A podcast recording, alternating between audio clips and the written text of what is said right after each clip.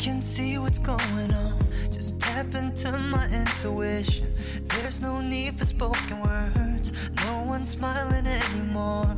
There's a time. 嗨，各位小伙伴，大家早上好，我是姚老师，欢迎大家来到今天这一期的英语口语每日养成。今天的话呢，我们来学习相对来说比较简短的两句话。 I know this house is on fire, right? I know this house is on fire, right? I know this house is on fire, right? 是啊，这家餐厅超级火的，对吧？或者说是啊，这家餐厅超级棒的，对吧？都可以。I know this house is on fire, right? 在整段话当中呢，我们需要注意一下当中的 is 和 on 放在一起的话呢，可以做一个连读的处理。如果连读的话呢，就会变成 is on, is on. This house is on fire, right?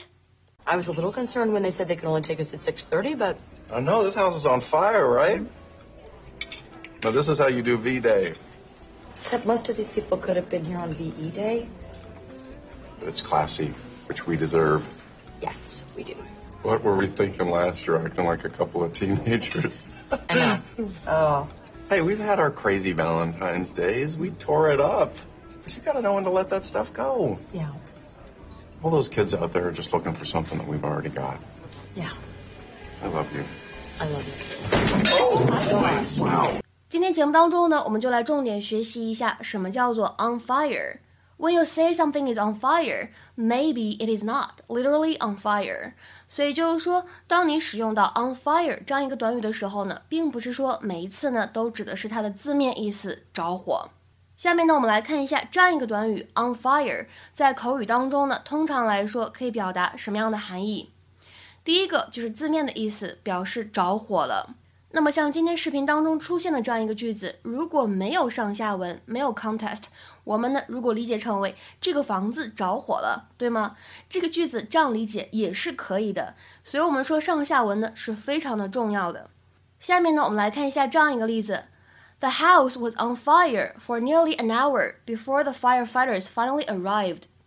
这房子着火了，烧了快一个小时，消防员们才姗姗来迟。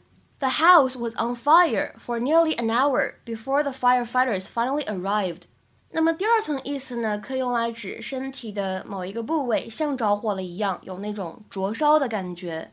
比如说，My legs are on fire after that workout. 健身之后呢，我的两条腿就像被点着了似的。My legs are on fire after that workout. 这样的感受呢，我之前曾经也有过。当你快速的去走路，坚持走一个小时，那么等你停下来以后呢，你会发现两条腿特别的烫，而且呢，肌肉放松不下来，神经呢也感觉正在跳。下面呢，第三层含义，我们的这个 on fire 可以用来表示出色、优异、流行，或者呢，可以用来指某个人呢对某件事情抱有极大的热情，performing very enthusiastically or successfully。比如说，举一下这样的几个例子。第一个例子，The team has been on fire lately, winning eleven of its last twelve games。 这支队伍最近表现非常的优异，最近的十二场比赛当中呢，赢得了十一场。The team has been on fire lately, winning eleven of its last twelve games。再比如说下面这个例子，Her new book is really on fire。她的新书非常的畅销，很火。Her new book is really on fire。那么这句话呢，就相当于 Her new book is really a hit。再比如说，看下面这个例子，Fred is on fire in his new job. He'll get promoted in no time. Fred 在他的新岗位上表现出众，他很快就会被提拔的。Fred is on fire in his new job. He'll get promoted in no time. 那么这样一个短语 on fire，它还有最后一层含义，可以用来指什么呢？它可以用来指 somebody is sexually attractive。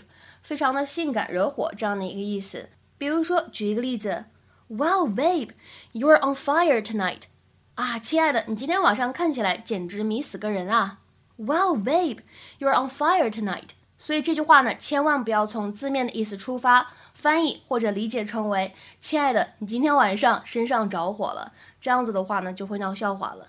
今天的话呢，请各位同学尝试翻译下面这样一个句子，并留言在文章的留言区。He set the contract on fire when he realized what his brother was trying to pull. He set the contract on fire when he realized what his brother was trying to pull。